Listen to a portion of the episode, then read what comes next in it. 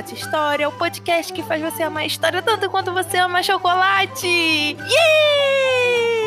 Gente, finalmente chegamos. É esse. This is it. This is the day que nós vamos falar de quem? Mary, Queen of Scotland. Yay! Rufus da.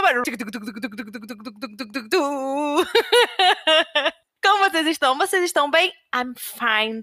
Thank you! Eu gostaria de desejar a vocês um bom dia, uma boa tarde, uma boa noite!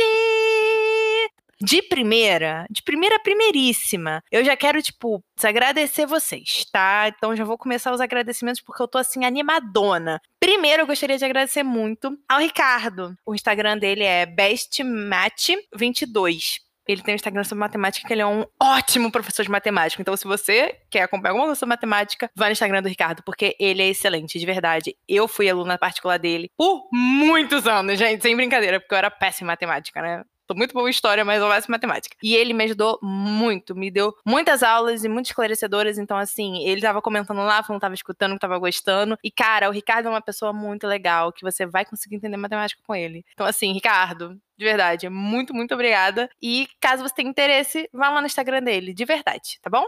Eu queria também muito agradecer o Fredson, que é uma pessoa que está aí acompanhando os podcasts, os audiodramas. Então, Fredson, muito obrigada por cada comentário que você tem colocado lá no Instagram ou no Facebook. Também queria agradecer a Vanessa Palós. Ela comentou no último episódio, ficou bastante feliz com o episódio. Então, assim, Vanessa, obrigada. Espero que você esteja gostando de história e, e gostando de conhecer todas essas coisas novas que a gente tem falado por aqui.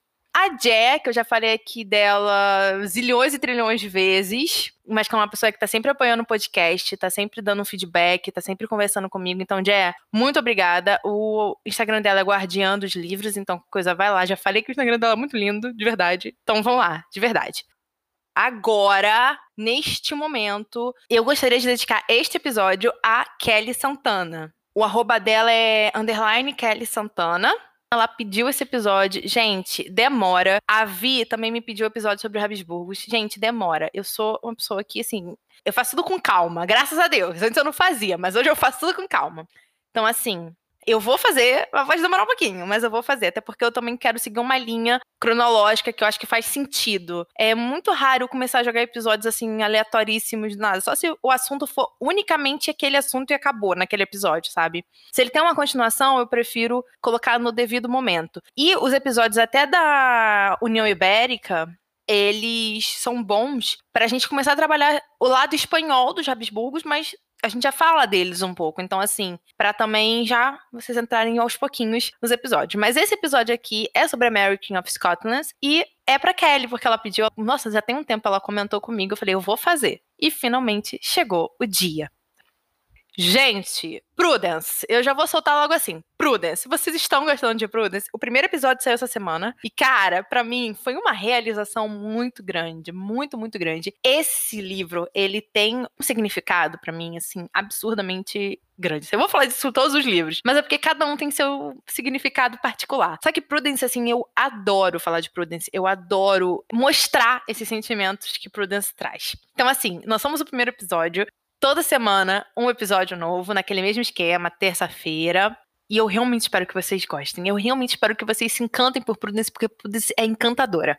E qualquer coisa, é, qualquer comentário, vocês já sabem, né? No Instagram ou no Facebook. O Instagram é Elizabeth Margot underline e o Facebook é Elizabeth Margot. Lá vocês vão poder conversar comigo, perguntar, tirar dúvidas da sugestão, todas essas coisas legais e que eu adoro que vocês façam. De verdade, gente. De verdade. Qualquer coisa também, vocês podem ir no www.chocolatehistoria.com.br e lá vocês vão ter todos os episódios, tudo bonitinho. Vai pro meu perfil no Anchor. Então, assim, tem a fotinho, tem a descrição. Aí você pode se situar melhor, tá bom?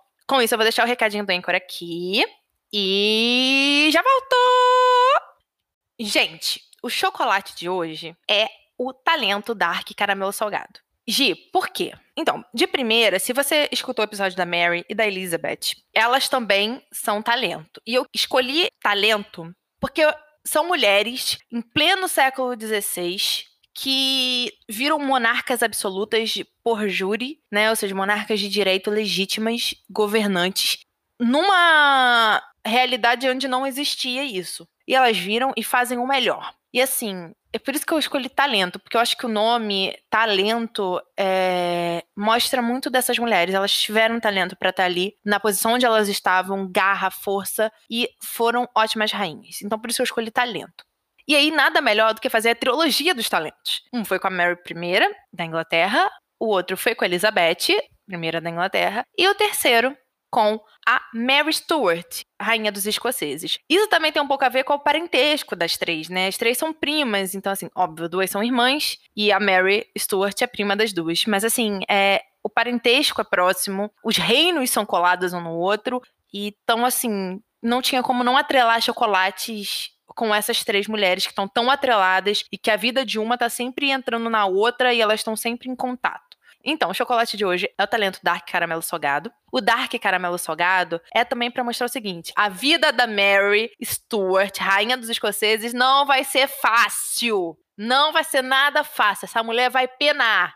E nada melhor do que colocar um chocolate meio amargo e caramelo salgado. Caramelo salgado é bom, mas ele dá aquele, né, aquele toque assim, tipo, ó, situação não é tão doce assim não. E a vida da Mary Stuart não é doce. E é por isso que eu escolhi esse chocolate hoje. Agora vamos falar dela, Mary. Esse nome é muito comum naquela época, né? Mary, Mary, Mary. Então, geralmente, é, em outros episódios, eu vou sempre me referir a ela como Mary, Rainha dos Escoceses. Justamente porque nós temos uma outra Mary, né, mais velha do que ela, que é a primeira filha de Henrique VIII, para não dar ruim. Mas falando dessa Mary, da Mary da Escócia, ou mais conhecida também como Mary I da Escócia. Ela nasceu no dia 8 de dezembro de 1542 e vai morrer no dia 8 de fevereiro de 1587, com 44 anos. O reinado da Mary vai ser do período de 14 de dezembro de 1542 até o dia 24 de julho de 1567. A gente já para e olha assim fala: nossa, ela nasceu em 8 de dezembro de 1542 e vira rainha dia 14 de dezembro de 1542. Então, para você ver quantos anos ela tinha, ela não tinha nem anos, ela tinha dias, literalmente, quando ela virou rainha. A coroação da Mary vai ser no dia 9 de setembro de 1543. Ela não vai ter nem um ano quando ela vai ser coroada.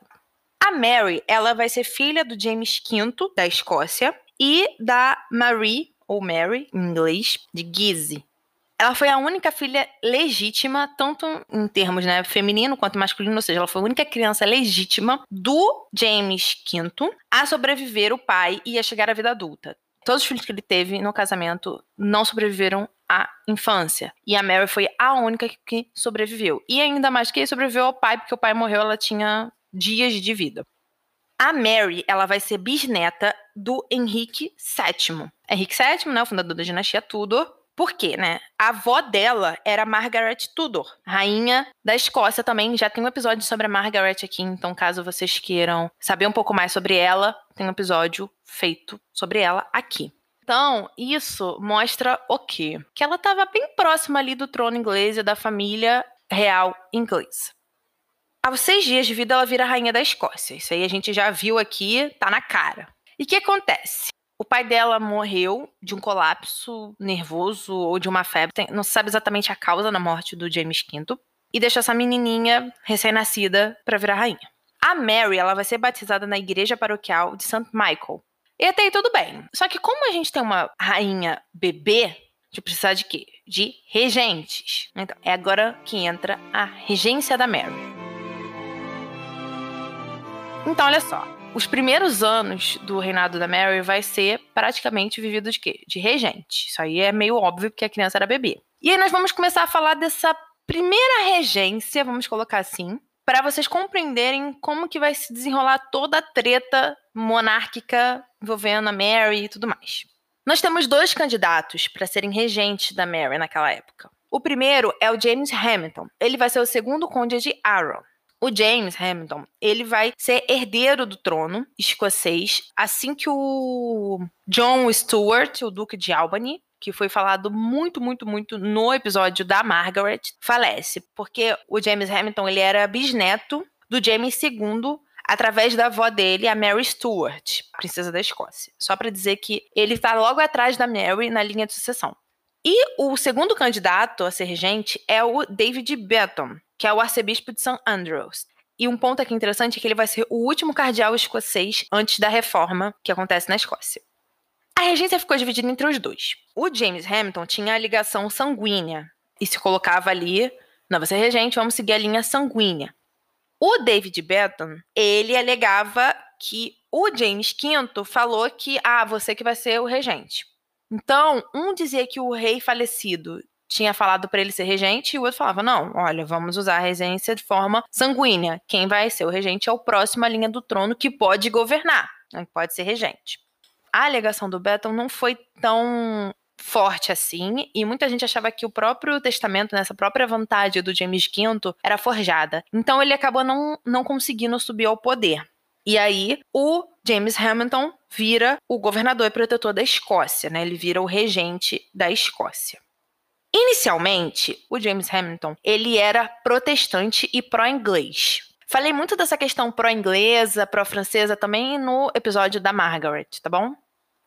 Então, quando ele vira regente, as relações da Escócia com a Inglaterra ficam muito mais amenas, ficam mais positivas. Porque agora nós temos um cara que governa o reino que é pró-inglês, que é amiguinho ali do Henrique VIII. Só que ele não subiu ao poder e ficou tranquilão de uma boa. Não. O Beton mesmo, ele não cansou de tentar subir ao poder como regente. Tanto que ele chegou a ser preso em janeiro de 1543, porque ele era a favor da aliança com a França, a Aliança Audi, que é uma aliança milenar que a Escócia tem com a França. Um dia a gente faz um episódio só sobre isso, porque é muita coisa. E ele era a favor disso, dessa relação de aliança com a França, o que a gente vê que era contrário ao que o regente atual queria. Aí, em 1 de julho de 1543, foi assinado o Tratado de Greenwich. Esse tratado dizia que, aos 10 anos, a Mary se casaria com Edward, o filho de Henrique VIII. Tem episódio sobre o Edward aqui também, tá, gente? E aí, com isso, ela seria educada na Inglaterra, sob a supervisão do Henrique e tudo mais. Com esse casamento, daria-se a união das duas coroas, ou seja, uma união dinástica. Falei muito dessa parada dessa união dinástica no último episódio sobre a União Ibérica, que é a primeira parte do episódio da União Ibérica, que a gente vai fazer segunda parte ainda. Enfim, o que que se dá essa união dinástica? É quando une-se as coroas, né? ou seja, é quando dois reinos são governados por um mesmo monarca, mas esses reinos não são unidos legalmente, né? Ou seja, eles são independentes um do outro. Cada um tem sua lei, cada um tem sua política, cada um tem seu nobre, tudo diferente. Moeda, exército, tudo diferente. Mas são governados por uma pessoa só.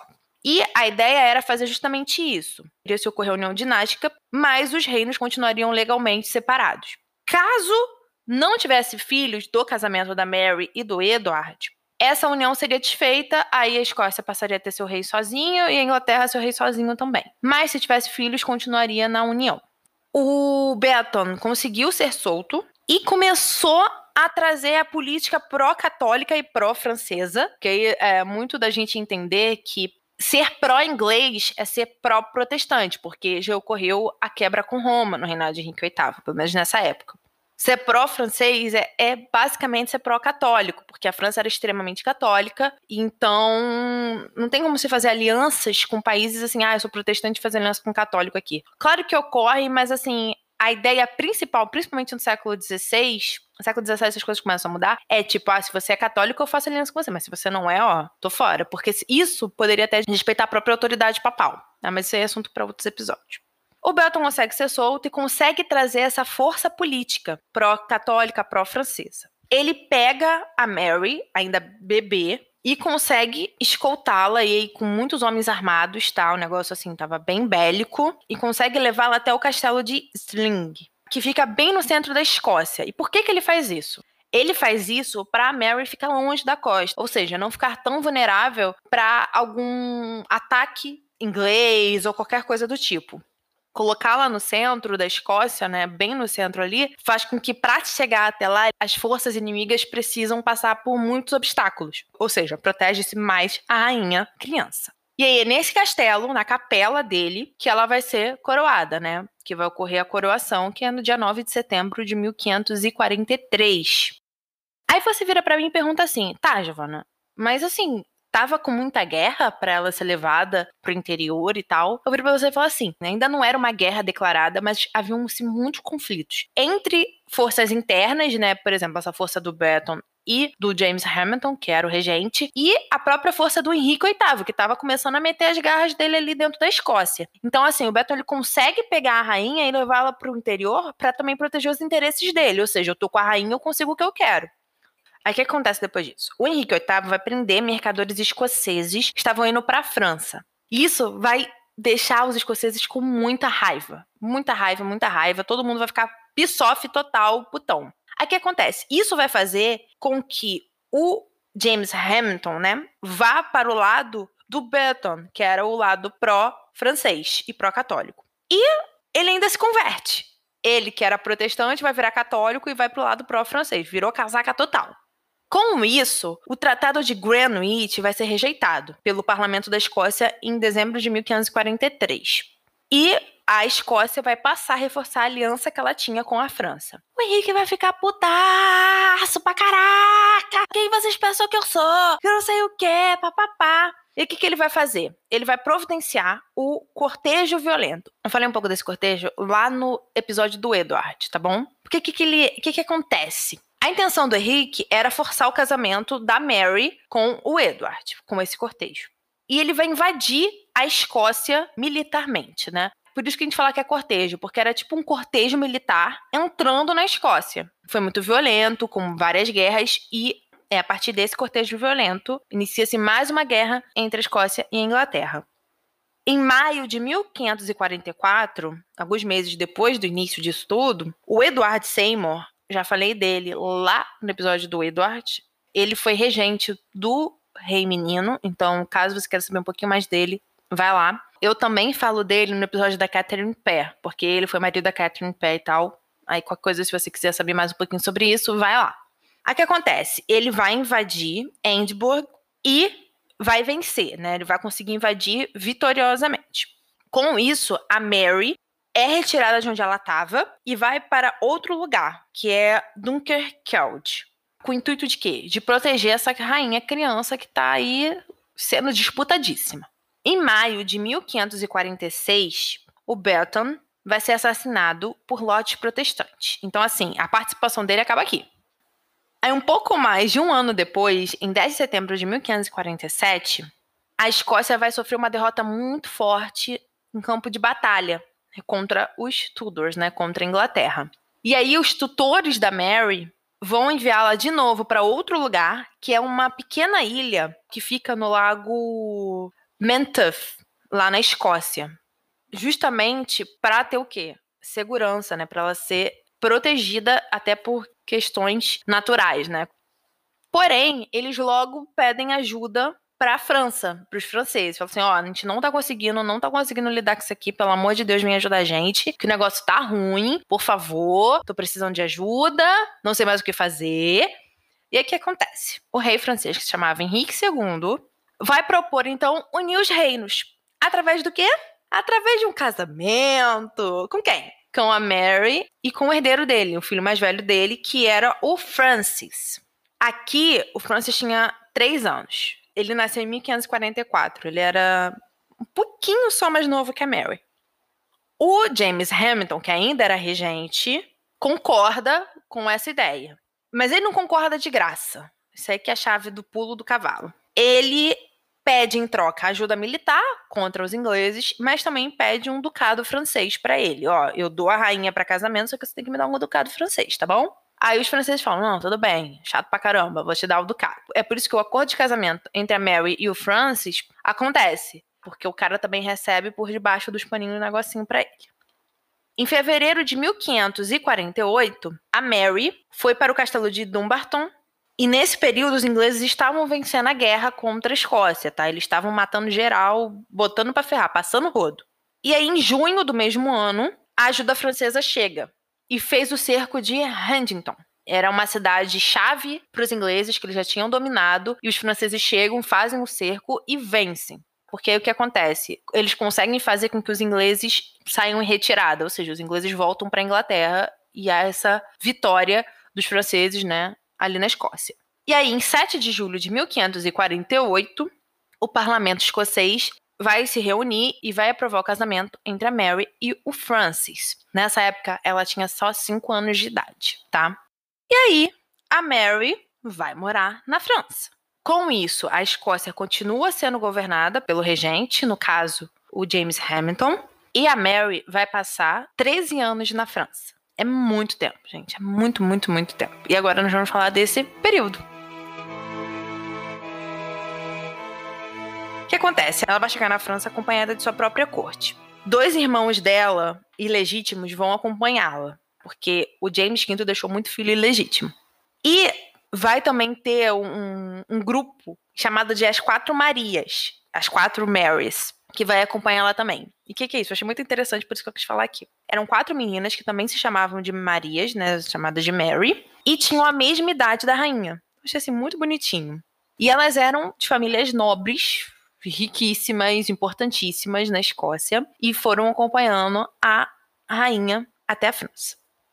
A tutora, né, a governanta da Mary, vai ser a Janet Lady Fleming. E ela era sua meia-tia, por quê? Porque ela era filha ilegítima do James IV, pai do James V. Ou seja, ela era irmã do James V, mas só que ela era ilegítima. E ela que vai ser a governanta da Mary. Essa Janet teve um caso com Henrique II, o rei da França, e teve um filho dele, o Henry. E esse filho, ele vai ser legitimado. É um filho ilegítimo, mas que o rei depois legitima, fala: não, ó, eu assumo ele como filho, eu o legitimo. Isso não significa que o cara ia virar rei, tá? É só para dizer que houve esse movimento do Henrique II. Ela já tinha filho, já tinha sido casada, tanto que uma das filhas dela era uma das quatro Marys, tá bom? Enfim, a Janet, ela deixou a França em 1551, justamente por causa da gravidez dela, estava grávida do Henrique II, e ela vai voltar para a Escócia. E aí quem vai virar a governanta agora é uma francesa, Françoise de Paroy. A Mary vai pegar varíola nesse período, porém a doença não vai deixar marcas. Então ela vai pegar, vai ter a varíola, a varíola vai embora e ela não vai ter nenhuma marca no corpo. Ao contrário da Elizabeth, né? a, a nossa Elizabeth, Elizabeth I, ela teve varíola, quase morreu de varíola e teve muita marca no corpo depois disso, né? Porque a varíola deixa os machucados, umas cicatrizes na pele que são feias. Um dos motivos para Elizabeth começar a usar muita maquiagem era isso, para esconder esses machucados que a varíola deixou.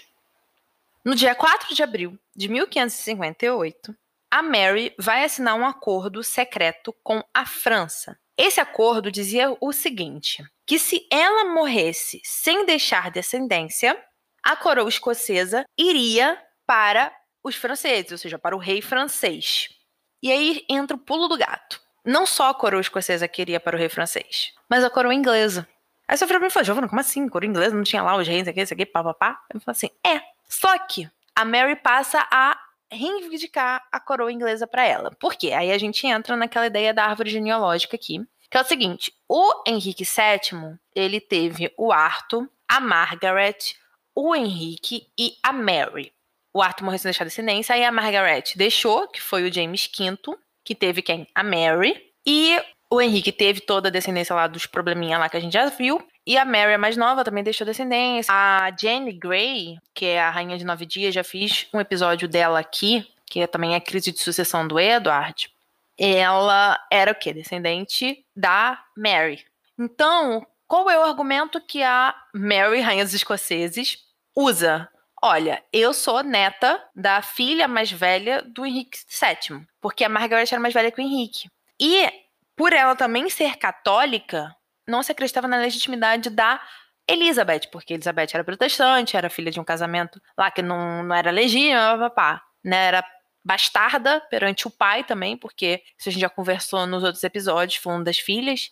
Isso tem muito no episódio da Mary e no episódio da Elizabeth também, principalmente e na crise de sucessão do Edward, que eu fiz o episódio, que tem sobre a Jenny Gray. Então, assim, caso você queira saber esse rolê todo, procure esses episódios que você vai achar bonitinho. E a Mary falou assim: olha, eu não acho que a Elizabeth seja a verdadeira herdeira, porque ela é protestante, aqui, pá. Então eu sou a verdadeira herdeira porque eu sou neta da Margaret e sou a verdadeira legítima ao trono aqui, sou católica e papapá. Então é por isso que ela reivindica o trono para ela. É aquilo, né, gente? Para muitos católicos, realmente era Mary, rainha dos escoceses, que era a herdeira legítima, né? E para os protestantes não era, então é complicado. Enfim, vamos seguindo que essa treta ainda vai render. No dia 24 de abril de 1558, a Mary vai casar com o Francis na Catedral de Notre Dame. E aí o Francis vai virar rei consorte da Escócia, porque né, a Mary já era rainha e ele aí vira rei consorte da Escócia. A Elizabeth vai subir ao poder né, em novembro de 1558, né, com a morte da Mary, primeira da Inglaterra. Então, isso a gente já começa a compreender o porquê do próprio acordo assinado que a Mary Rainha dos Escoceses fez com os franceses e porquê de toda essa reivindicação, que era contra né, a Elizabeth. E aí o que acontece? O Henrique II ele vai proclamar a Mary e o Francis como reis da Inglaterra e os dois vão passar a usar as armas inglesas nos brasões deles, né? No brasão ali dos dois. Então tem até também a foto no Instagram disso, que era o quê? Tinha as armas francesas, as armas escocesas e as armas inglesas. Eu coloquei lá e até especifiquei. Para justamente o quê? Legitimar essa reivindicação ao trono inglês. O Francis vai virar rei da França no dia 10 de julho de 1559 e aí a Mary vai passar a ser rainha consorte da França. Porque o Henrique II, né, o pai do Francis, vai morrer muito aleatoriamente e tudo mais. Ele vai ter 15 anos nessa época e a Mary vai ter 16. Aí agora, vamos dar um pause na parada da França. Vamos voltar para a Escócia, porque as coisas estavam continuando na Escócia que acontece? Em 1554, o James Hamilton vai deixar de ser regente da Escócia e vai dar lugar a Mary de Guise, né, a mãe da rainha. Assim, porque na real, o James Hamilton ele cede o lugar dele para Mary de Guise em troca de, de, promessas, por exemplo, ah, se a rainha morrer sem filho, eu viro rei, essas coisas todas. Mas na real já estava tudo esquematizado com a França, com aquele acordo que a Mary fez e tudo mais. Então agora nós temos um novo regente na Escócia, a partir de 1554, que é Mary de Guise. E ela vai manter basicamente o controle dela na Escócia através das tropas francesas, afinal ela também era francesa. Porque também as tropas não tinham deixado a Escócia desde a vitória contra a Inglaterra. E aí, no início de 1560, os lordes protestantes escoceses vão começar a ter mais importância dentro do cenário político ali da Escócia. Eles vão começar a ter mais poder. E aí eles vão se unir às tropas inglesas com o intuito de quê? Proteger o protestantismo. Porque a Mary de Guise, ela era católica. E era francesa, a França era católica e tudo mais. Então esses lords que estavam crescendo dentro da Escócia, eles vão ficar com medo disso. Então eles vão se aliar às tropas inglesas, vão até convidá-las a entrar na Escócia novamente, justamente para se protegerem da Mary de Guise. É que acontece. A França, ela estava passando por problemas internos, principalmente com a questão do tumulto de Ambrose, que foi um levante huguenote que tentou tirar o rei Francis II, né, o marido da própria Mary, do poder. E isso vai impedir que a França envie tropas francesas, né, para Escócia, ou seja, para ajudar a Mary de Guise. E aí que o, que o barraco tá feito, tá montado e o negócio vai ferrar tudo. O que, que eles fazem ao invés de mandarem tropas? Eles enviam embaixadores para a Escócia. Mas isso não foi nem um pouco eficaz. A Mary DeGrees ela vai ser presa e ela vai acabar morrendo no dia 11 de junho de 1560. E com a morte dela, vai abrir-se um, um novo cenário, que é o quê? A possibilidade de um tratado. A França não tinha condições mais de mandar tropas para a Escócia. A Inglaterra tinha apoio dos lordes protestantes que também não queriam a França ali. Então, com isso, os embaixadores franceses foram obrigados a assinar um tratado, né, fazer um tratado. E esse tratado ele vai se chamar Tratado de Edinburgh. Ele foi feito no dia 5 de julho de 1560 entre os representantes da Elizabeth I, ou seja, os ingleses, que tinham aprovação dos lordes escoceses protestantes, que agora já tinham subido ao poder, justamente porque a Mary de Guise já tinha morrido e tudo mais. E os representantes do Francis II, né, os embaixadores franceses. Esse tratado serviu para quê? Para acabar com a guerra. E a Aliança Audi, que era uma aliança tão importante para a Escócia e para a França, já milenar, ela foi substituída por um novo acordo. Esse novo acordo era anglo-escocês, ou seja, se relacionava apenas com a Inglaterra e a Escócia. E era o quê? Para os dois países manterem a paz. A Inglaterra e a França já tinham um acordo de paz no Tratado do Château de Cambrois. Mas a gente já vai falar isso em outro momento. Com isso, com esse Tratado de Edinburgh, a França teve que retirar suas tropas que estavam na Escócia. As tropas voltaram para a França e o Francis e a Mary tiveram que retirar o brasão de armas da Inglaterra, dos escudos deles. A Mary, ela vai se recusar a ratificar o tratado, ou seja, o tratado vai ser feito, porém o monarca não vai ratificar, então ele meio que não vale, mas ao mesmo tempo vale porque ele foi assinado, porque nele dizia que a Mary deveria reconhecer a Elizabeth I como legítima herdeira da Inglaterra, né, e monarca e tudo mais, e ela se recusou a isso. Depois disso tudo, o protestantismo vai virar a religião oficial da Escócia, né? Aqui é um ponto interessante dizer que não é simples assim toda essa implementação do protestantismo dentro da Escócia. Mas é um assunto para outro episódio, numa outra situação, que é a reforma escocesa, né? Mas isso aí a gente deixa para falar depois.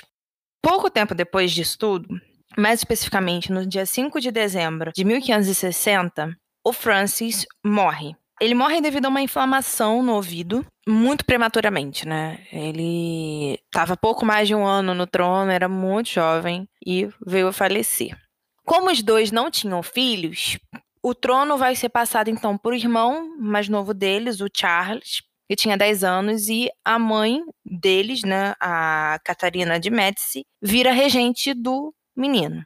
Com isso, a Mary volta para a Escócia. Ela volta para a Escócia muito porque a mãe tinha morrido, que era sua regente, o marido dela tinha morrido, então para ela não tinha sentido continuar na França. E já tinha tido todos aqueles acontecimentos do Tratado de Edinburgh, a reforma. Então, assim, ela precisava voltar para a Escócia. E ela volta no dia 19 de agosto de 1561. O que acontece, gente? A Mary era católica e agora a Escócia é protestante. Porém, assim que ela sobe ao poder de fato, né? Porque tecnicamente ela já está no poder, mas assim, quando ela começa a exercer esse poder, ela se mostra uma monarca bem tolerante com essas questões religiosas. Principalmente, né? Porque grande parte da nobreza que estava no poder era protestante. Então, tipo, não dá para brigar com o gigante, entendeu? Se você não consegue brigar com ele, una-se a ele. É basicamente isso. A Mary, ela tinha o meu irmão, que era legítimo do pai dela, e esse cara se chamava James Stuart. O título dele era Conde de Murray. Ele era protestante e ainda assim vai continuar no poder e conselheiro dela. Então, para vocês verem como que a Mary começou a se adaptar à política da Escócia naquele momento. O conselho privado que ela vai formar com 16 homens também vai ser dominado por protestantes. Apenas quatro homens eram católicos dentro do conselho, de 16. Vocês terem noção de como estava a dinâmica na época. Isso nos mostra que a Mary entendeu a posição fraca dela, como eu falei, já que você não pode brigar com seu inimigo, une-se a ele. E o ponto aqui interessante é que demonstra muito a falta de poder militar que a Mary tinha em comparação aos nobres que estavam ali, protestantes principalmente, e também vai gerar um certo tipo de vínculo e de comunicação com a Inglaterra. Por quê? A Inglaterra era protestante. A Mary não era protestante, ela era católica. Mas se o governo dela, se a política dela fosse tolerante aos protestantes e acessível a eles, isso abriria diálogo com a Inglaterra, com a Elizabeth. O que favorecia muito a ideia da reivindicação da própria Mary, porque aí ela poderia vir a conseguir em algum momento trazer a hereditariedade do trono para ela, que era um assunto que ainda continuava em pauta, ainda continuava vivo, tanto na Inglaterra quanto na Escócia. Ocorreu uma tentativa de encontro entre Elizabeth e a Mary. Porém, foi cancelada muito porque começou a guerra civil na França, de forma mais hard, né, os huguenotes e tudo mais. E a Elizabeth preferiu não ter esse encontro. Isso é um ponto interessante. As duas nunca se encontraram em vida. Nunca. Elas nunca se viram. Então, o que acontece? Nesse período, a Mary ela começou a procurar um marido. Afinal, ela era viúva, não tinha filhos e precisava dar herdeiros ao trono dela.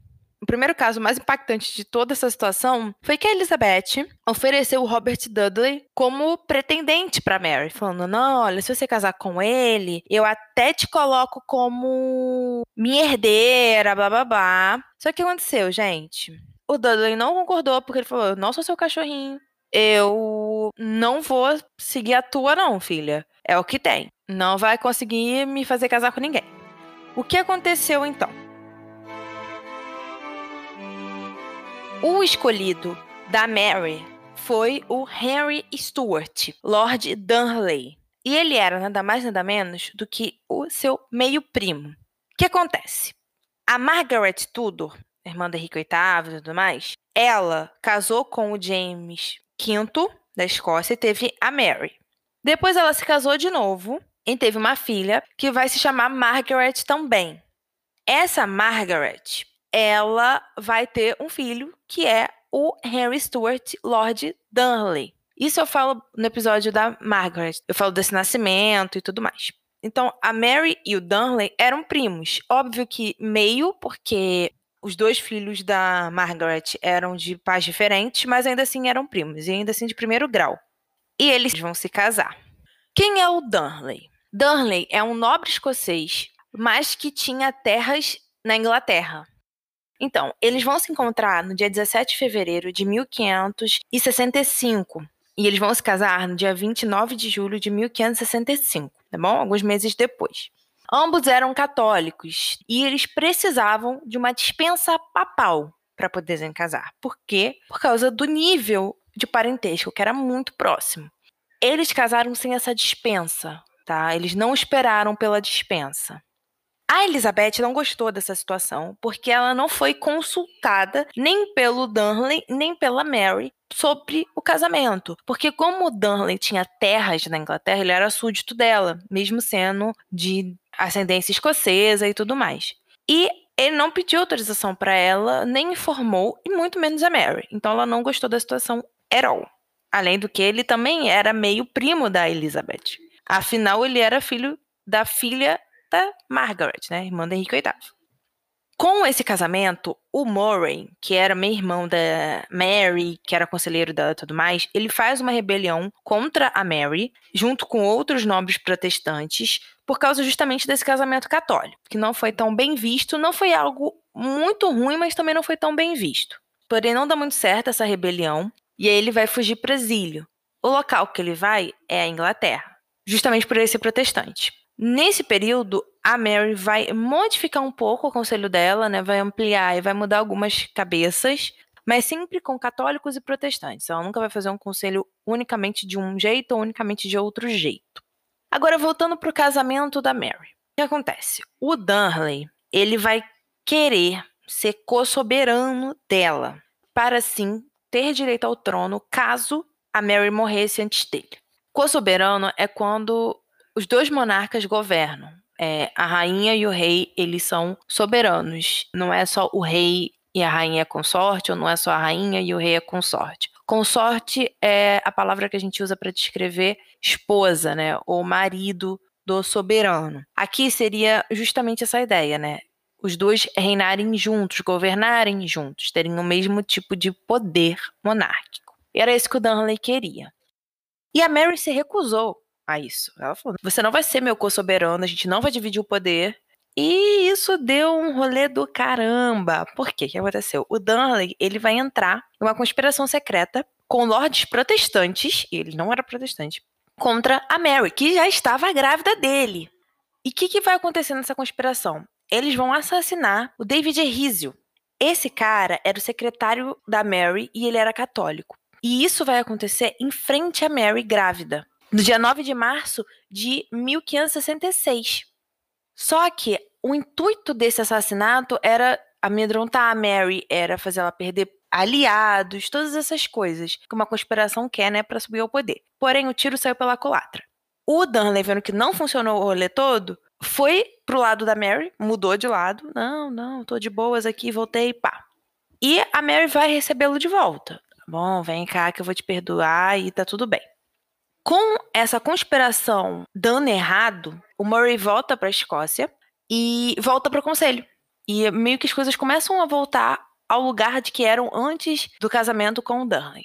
Em junho, mais especificamente no dia 19 de junho de 1566, a Mary dá luz a um menino, que vai ser chamado de James, que vai ser o único filho dela.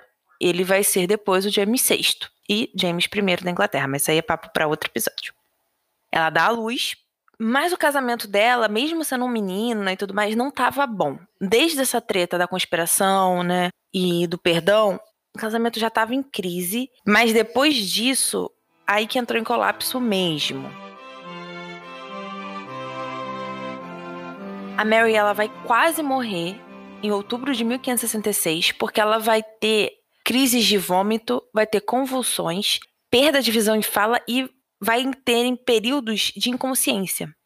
Essa doença que a gente não tem um nome exato do que foi, de fato, ela pode muito ter sido por exaustão física e mental, ou por uma úlcera hemorrágica, ou por porfíria. Porfíria é uma doença genética, ou seja, não é uma doença que tem, tipo, aí assim, assim, assado. Não, ela é genética, né? Passa de geração para geração. E tem vários sintomas. A mãe da Mary tinha alguns sintomas de porfíria.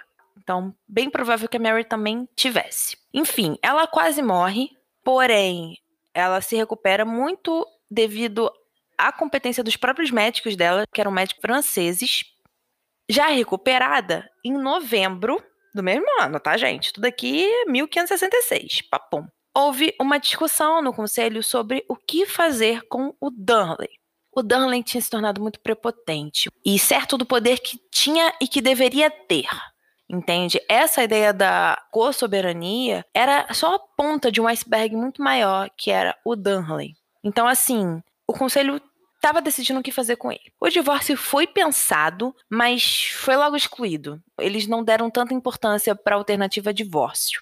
Talvez porque o divórcio não fosse uma solução definitiva. Apesar da Mary se divorciar dele, ele ainda continuaria existindo, sendo o pai do filho dela, seria ainda um problema.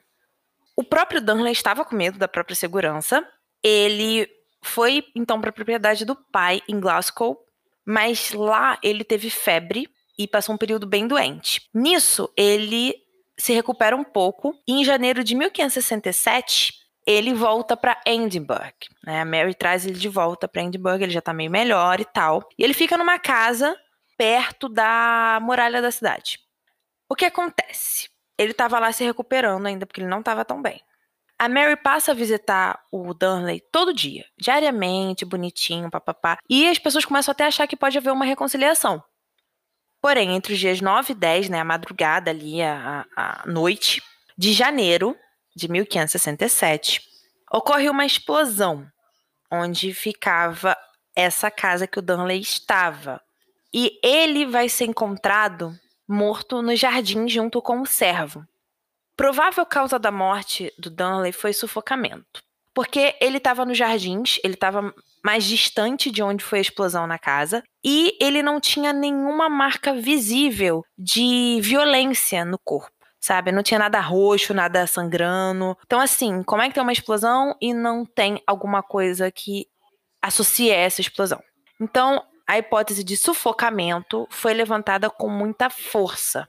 Com a explosão, né? As aparentes evidências de que talvez o Dunley não tivesse sido morto pela explosão e que aquilo não foi acidental, tão presentes e tão insistentes, é muito ambíguo e, e tem muitas pontas soltas para serem ditas aqui no sentido de que tipo ele foi assassinado, ele não foi. Há uma concordância geral de que sim, ele foi assassinado. Pode não ser a Mary que fez isso, pode ter sido outras pessoas, mas realmente a ideia que prevalece justamente com isso é que no período os mais culpados pela morte do Darnley foram a Mary Murray, o Bothwell e vários outros nobres, ou seja, uma conspiração mesmo para matar o Darnley. Isso foi provado? Não, isso não foi provado, tá? Continuando com os fatos, o pai do Darnley, o Lennox, e vários outros nobres acusaram o Bothwell pelo assassinato do marido da rainha. Giovanna, quem é primeira vez que está citando esse cara na vida. Ele era um nobre escocês que estava envolvido ali em conspiraçõezinhas relacionadas a Mary. Não conspirações tipo, vão matá-la, mas tipo, hum, quero me aproximar, hum, quero poder. A gente vai chegar nele. O conselho privado vai aceitar a denúncia, vai falar, não, tudo bem. Vamos aceitar a denúncia, vamos investigar se o Botwell fez realmente isso. Passa a investigar, porém, é... há um atraso na coleta de evidências. E aí, o pai do Dunley pede para atrasar o julgamento do cara. Fala: não, ó, tô sem evidência aqui, a gente precisa fazer umas coletas ainda. Tem como atrasar? O conselho vira e fala: olha, não, a gente vai jogar com o que a gente tem. E o cara vai ser absolvido no dia 12 de abril de 1567.